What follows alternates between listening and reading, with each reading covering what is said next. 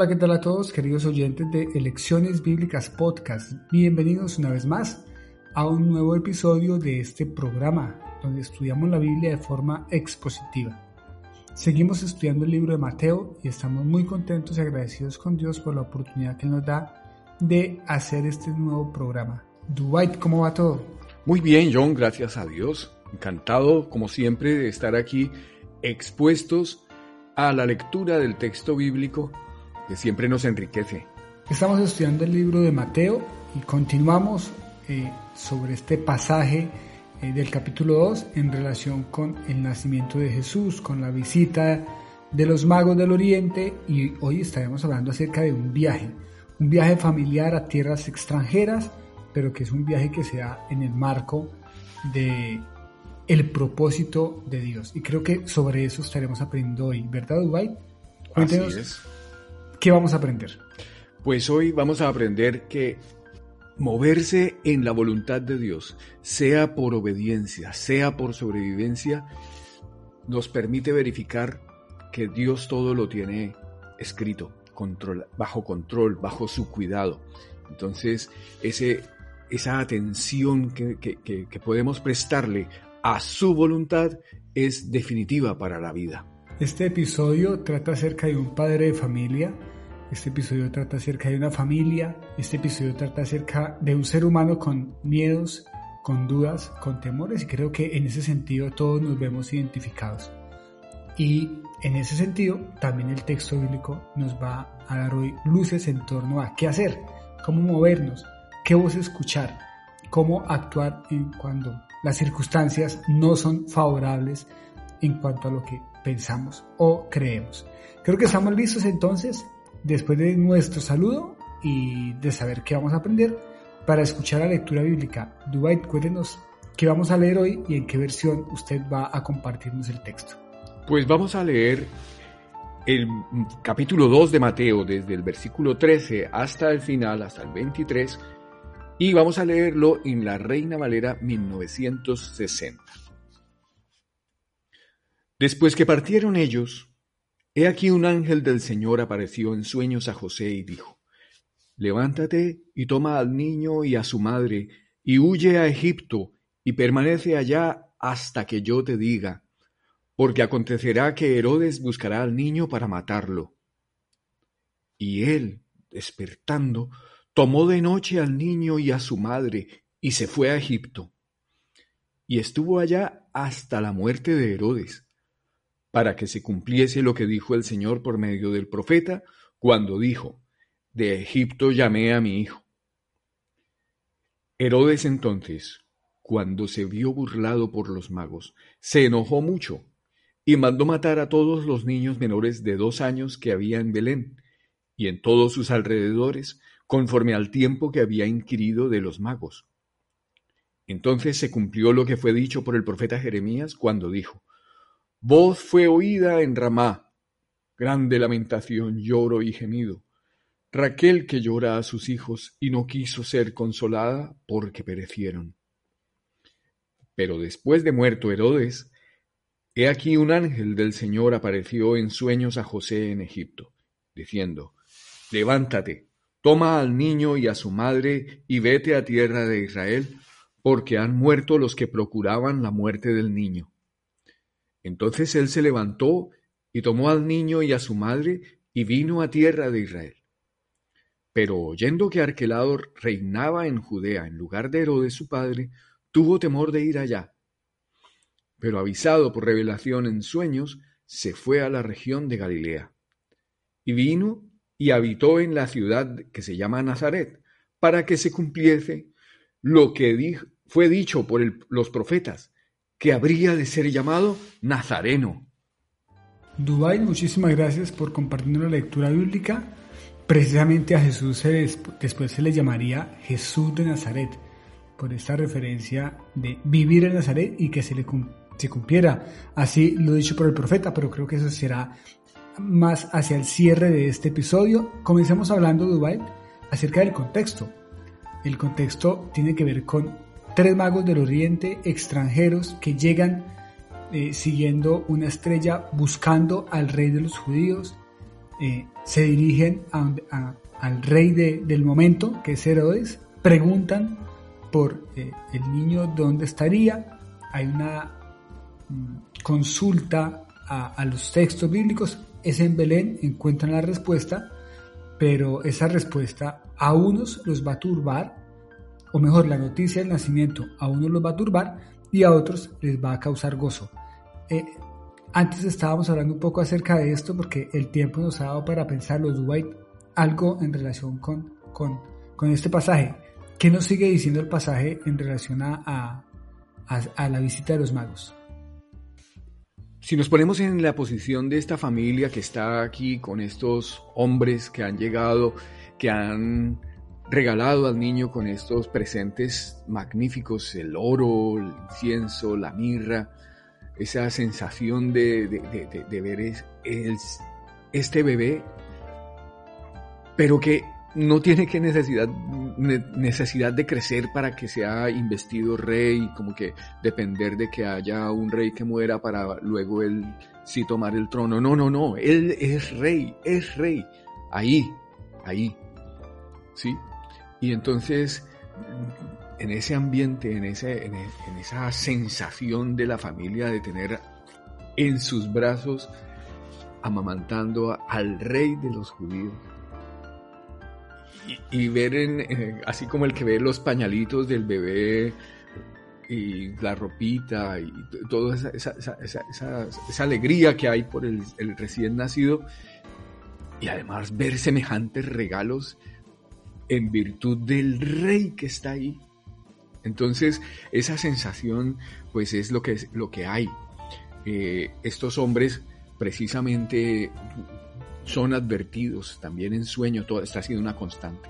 Lo, con usted lo conversábamos, que toda la, comunicación con Dios ha sido continua, ha sido fluida y es a mucho a través del sueño, a través del sueño y a través de un conocimiento que como lo decíamos en el episodio anterior, pues no es precisamente el que uno eh, preferiría el de los documentos, el de las evidencias, sino una cosa un poco extraña, ajena, ver los astros. Entonces, yo creo que María y, José no solían estar, estaban habituados más a la evidencia de los profetas, como aquí también nos están relatando Mateo, para que se cumpliese lo dicho por el profeta, para que se cumpliese lo dicho por cada uno de estos que, en repetidas ocasiones hemos encontrado. Y estos hombres no, no tienen acceso, no tienen tanto conocimiento de, los profetas, pero sí que estaban esperando al rey de los judíos. Llegan a casa, precisamente, le dan sus regalos, luego de llenarse de felicidad, luego de llenarse de alegría por haber encontrado al rey de los judíos. En ese contexto, entonces, sea el pasaje que, del que estaremos hablando hoy que Dubái ya nos compartió con la lectura bíblica. Los magos salieron de regreso después de haber hecho lo propio, pero se fueron por otro camino. Y es que fueron avisados por sueño de que algo iba a pasar. Y es que claro, eh, Herodes cuando se enteró de que los magos se habían ido, se sintió burlado. Y eso generó en él una reacción supremamente violenta y dolorosísima eh, para el momento. Y es que manda a matar a todos los niños menores de dos años que había en Belén y en sus alrededores. Eh, uno piensa la escena y se imagina algo absolutamente doloroso, triste, terrible, eh, como, como, como, como de las peores películas que uno se puede imaginar, pero eso es lo que hace un hombre que se siente burlado y que no sabe reconocer ni entender lo que, la información con la que cuenta. Porque recordemos que Herodes había preguntado qué va a pasar aquí y se lo habían dicho. Va a nacer en Belén el rey de los judíos. Bien pudo Herodes haber entendido el texto, pero pues bueno, no fue así. Y lo que hizo fue tener una reacción en contradicción a, ello. Y claro, en ese contexto de, de muerte, pues eh, José eh, se entera de ello y un ángel se le aparece y le dice, bueno, levántate, toma al niño a tu madre y huye a Egipto. Entonces, aquí como que tenemos dos historias o, una historia paralela. Por un lado está José y su familia, por otro lado está Herodes y la masacre de los niños. Hablemos un poco entonces, Dubái, de la primera parte. Herodes, eh, no, perdón, la primera parte de José. Hablemos entonces de José. Como usted lo mencionó, eh, sigue estando la constante de hablar en sueños y con un mensaje puntual. Vete a dónde? A Egipto desde ahora mismo, porque aquí va a pasar algo terrible, y hasta que yo te lo diga. Me llama la atención ese elemento de temporal, ¿no? Vete desde ya hasta cuando yo te diga. ¿Qué decir de ese José que recibe la respuesta o que recibe el mensaje mejor y que obedece? ¿Cómo lo ve usted, White? Pues como un padre de familia, efectivamente, ve que primero estos hombres magos tal vez le hayan comunicado, aquí sí estoy solamente eh, como en la coherencia, en la lógica de lo que pudo haber ocurrido, porque estos hombres eh, perfectamente pudieron decirle a la familia, mira, no, nosotros no nos vamos a volver a nuestra tierra por el camino que nos vinimos, porque hemos sido avisados del riesgo que hay, nos vamos a regresar por otra parte. Entonces José yo creo que se acuesta una de estas noches y tiene esa, inquietud y está esperando una respuesta divina, que, debo hacer, mi prioridad es la seguridad de mi familia. Y precisamente viene la comunicación de Dios esa noche,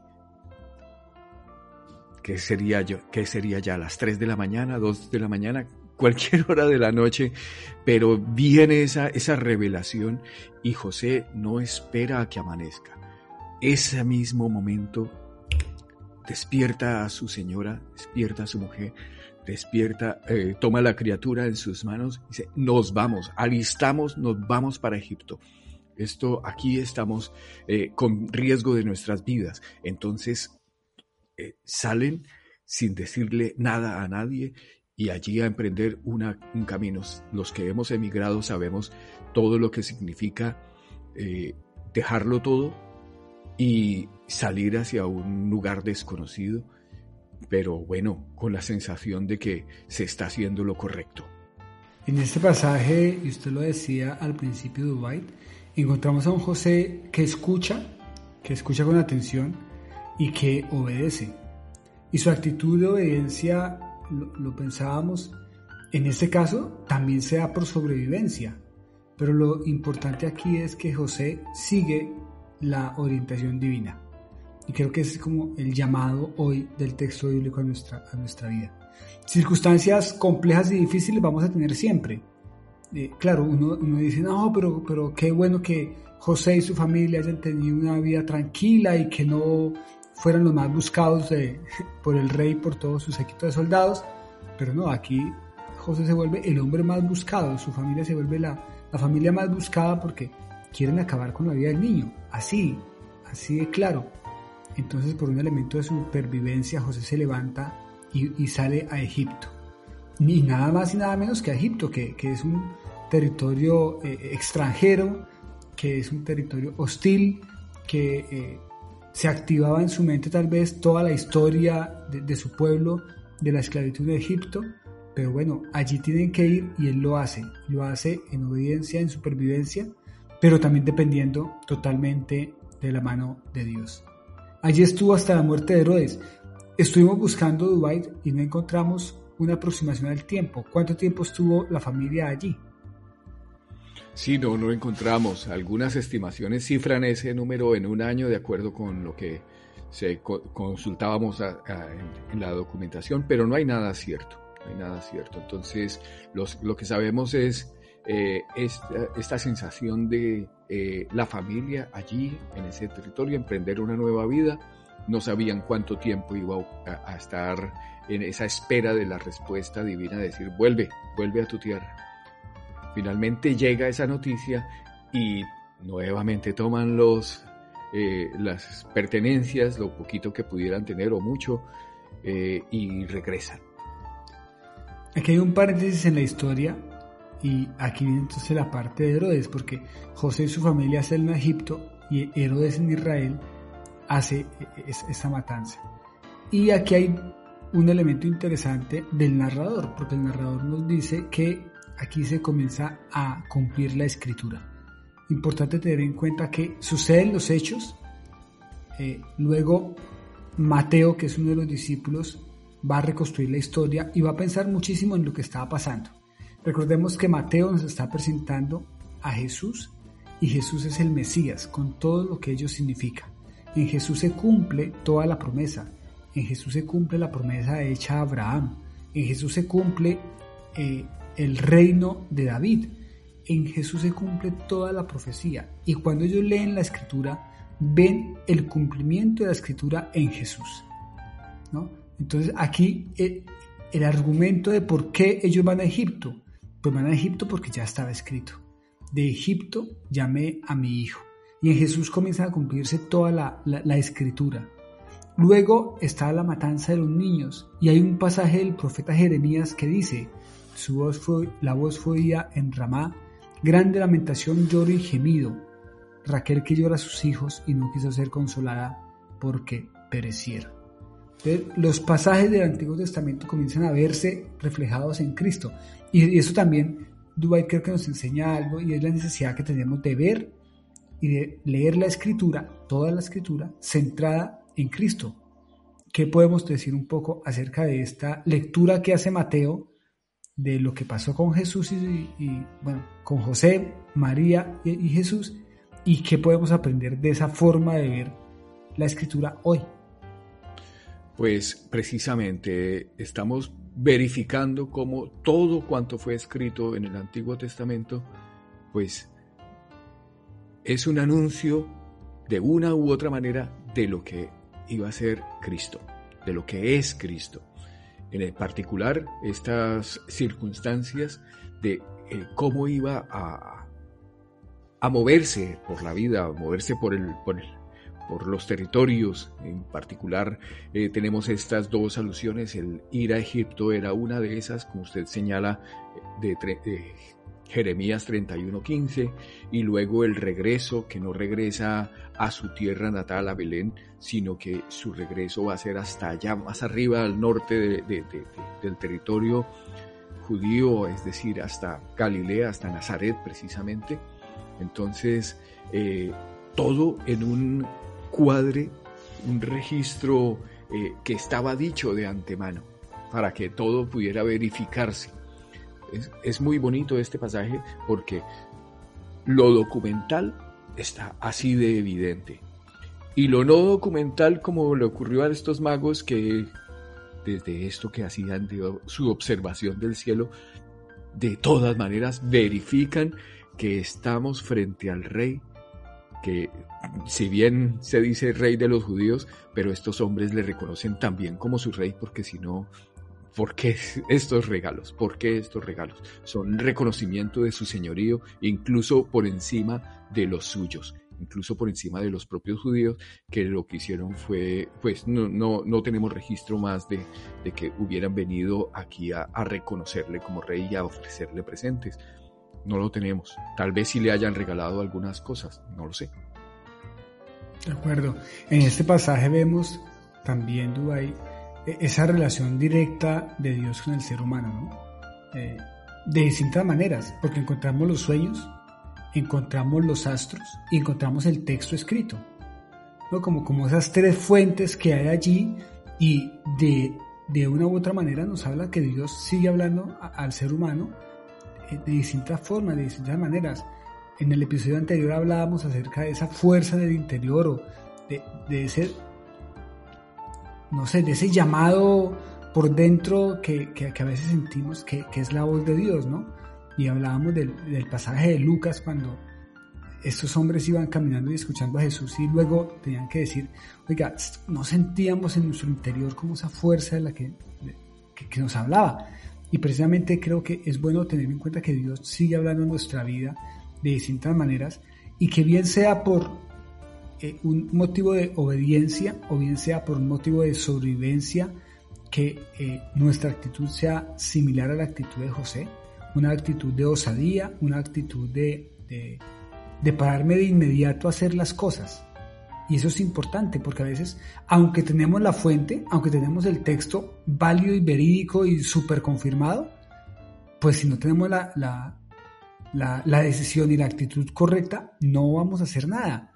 O sea, el tener el texto allí, el tener la verdad al frente de nuestros ojos, si nosotros como, como receptores de esa verdad no la recibimos realmente, pues no, no va a servir de nada. Está el caso de Herodes. O sea, Herodes también, a Herodes le llevaron el texto bíblico, porque los, los escribas vinieron y le dijeron, mire, sí, aquí el profeta dijo que en Belén, pero la actitud de Herodes fue totalmente diferente. Entonces creo que podemos aprender un poco acerca de la voz de Dios, cómo escuchamos la voz de Dios y cuál es nuestra actitud de confianza frente a esa voz. ¿no? Y, creo que eso también nos deja elementos para aplicar en nuestra vida. Hay circunstancias muy particulares en nuestra vida y hacia dónde nos movemos, qué decisión tomo. Qué bueno tener en cuenta que Dios habla en nuestra vida y que debemos tener ese oído abierto y ese, esos sentidos despiertos para escuchar la voz de Dios o para sentir la voz de Dios, si me permite el, el término. Estando en Egipto, muere Herodes y así que José vuelve a recibir un mensaje de la misma manera, ya murió, levántate, toma al niño de su madre y vuelve a tierra de Israel. Y José tiene un temor. Dwight, háblenos un poco acerca de eso. El temor de José y qué pasa. Sí, el temor como un motivador de, de las migraciones siempre está presente.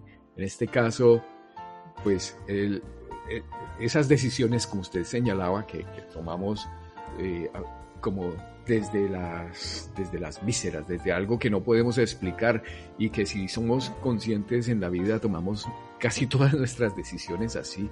¿Con quién se casa uno? ¿Con quién? Eso es una decisión muy intuitiva, nadie pone eh, eso en una ecuación para resolver. Y después de haber hecho todos estos test de personalidad y haber hecho el algoritmo para saber cuál es la persona adecuada, me ha salido esta y es por ello que he elegido a fulanita. Y fulanita eligió a tal basado en el algoritmo y... Ah, no, así puede que alguien haya tomado la decisión de esa manera pero no es, no es lo usual. Y aquí la migración también. ¿Por qué se va para Egipto y no para Persia? Entonces uno... aquí tenemos esta y, y, esa sensibilidad de José y de un hombre que sabe que hay que tomar decisiones ya. Levantar a la familia a, mitad de la noche y decir, esto es urgente, nos vamos María también hace, hace caso, no, aquí la protagonista, como lo señalábamos hace un rato en la conversación previa al episodio, pues eh, la voz de María no está muy presente en este relato, sí que lo está en el otro evangelio, el evangelio según Lucas es muy notorio el, relato acerca de lo que dice María, aquí no, aquí lo importante es esas decisiones de este hombre que en responsabilidad eh, mueve a su familia hacia un lado u otro y la verificación de que esto está de acuerdo con lo escrito por los profetas, lo anunciado. Entonces eso es maravilloso. El lector del primer siglo, el lector que se enfrentó a ese texto, tenía una pregunta y era, ¿quién, era, quién es Jesús? ¿Quién es ese Cristo del que predican los cristianos? Y el Evangelio de Mateo lo que busca es responder a la pregunta de que Cristo es, o que, perdón, que Jesús es el Cristo, que ese Jesús que nació en Belén, que fue a Egipto, que luego estuvo en Nazaret, eh, que hacía parte de la región de Galilea, porque después le llamaron el Galileo, es el Mesías. En él se cumple toda la escritura. Es el Mesías porque en él se cumple la promesa hecha a Abraham. Es el Mesías porque en él se cumple la promesa hecha al rey David. Es el Mesías porque toda la escritura apunta a él. Y hoy eso también fortalece nuestra fe. No creemos en, Cristo porque sea tradición, no, no, creemos en Cristo porque, eh, eh, bueno, por tantas razones que podemos tener. Creemos en Él porque el texto bíblico lo dice y porque creemos que es la palabra de Dios y porque creemos que en Él se cumple toda la profecía y que, que tenemos vida y que Él es nuestro Salvador, porque Mateo comienza diciendo eso, llamará su nombre Jesús porque Él salvará al pueblo sus pecados, entonces creemos que es nuestro Salvador y que lo necesitamos hoy más que nunca. Y qué bueno que pudiéramos tomar decisiones basadas en uh, su voz, basadas en lo que Él nos dice. Tenemos un texto bíblico que nos ratifica que Él es el Cristo, que Él es el Mesías, el prometido. Y qué bueno que nuestra vida pudiera depender de esa verdad y qué bueno que nuestra vida pudiera vivir en relación a su voluntad. Bien sea por obediencia o bien sea por sobrevivencia. Teniendo en cuenta también que Él conoce nuestra condición, dice el salmista. Y en este caso, Él conocía el temor de José. Claro, allí está el hijo, y ahora yo qué hago, y será que seguiré siendo perseguido. El ángel le dice, no, vete a la región de Nazaret y allí van a estar con paz y tranquilidad. Y ese es nuestro Dios, un Dios que nos habla para bien y no para mal, un Dios que nos ama y un Dios que nos orienta. Y el llamado es a tener oídos abiertos para sentir su voz, para escuchar su voz y para responder a esa voz de forma contundente y con la osadía, así como la tuvo José. No sé si usted tenga alguna palabra de cierre para este episodio. Pues eh, también ante estas sensaciones que tenemos, este episodio tan, tan conocido, todo el mundo cristiano es bien conocido este relato de los magos, este relato de que eh, Jesús ha nacido y lo celebramos, los niños reciben esos regalos. Qué bueno que pudiéramos recibir ese regalo de conocer y movernos de acuerdo a la voluntad de Dios, de acuerdo a esas percepciones que podemos tener que nos permiten movernos para estar tranquilos y tener nuestra familia a salvo, que es también la voluntad de Dios. ¿sí? Más adelante un apóstol señala que oremos por los que están en eminencia, por todas las autoridades, para que podamos estar eh, quietas, reposadamente, tranquilos, que es la voluntad de Dios. A Dios le gusta que estemos bien, que estemos seguros y pues si a veces para ello toca moverse, pues habremos de estar atentos a esas indicaciones. Las indicaciones que recibió José pueden ser las indicaciones que alguien esté necesitando a alguien para ponerse a salvo de alguna circunstancia en esta, eh, en esta vida, en este día. Todos hubiéramos querido, de pronto, ¿no? viéndola desde nuestro punto de vista narrativo, que la historia del nacimiento de Jesús fuera una historia de rosa, una historia maravillosa, una historia bonita, una historia perfecta, pero no, como la vida misma, eh, el mismo Jesús, siendo de brazos, se enfrentó al temor de la muerte y estuvo allí José y María escuchando la voz de Dios y respondiendo a su voluntad. Creo que eso habla de nosotros, habla de nuestra condición, habla de que nuestra vida tampoco es color de rosa muchas veces, y que aún en esas circunstancias Dios tiene cuidado de nosotros. Así terminamos el episodio de hoy. Esperamos que haya sido de bendición. Si lo fue, comparta este enlace con alguien más y le invitamos a seguir eh, conectado de lecciones cada ocho días con un nuevo episodio. Pasamos al capítulo número 3 dentro de ocho días, Mateo número 3, y seguimos con esta conversación en torno al texto bíblico. Dubai, muchísimas gracias por acompañarnos y gracias a los, gracias a los oyentes y nos despedimos desde Mollina, Andalucía, España y también desde Málaga, Andalucía, España. Bendiciones a todos.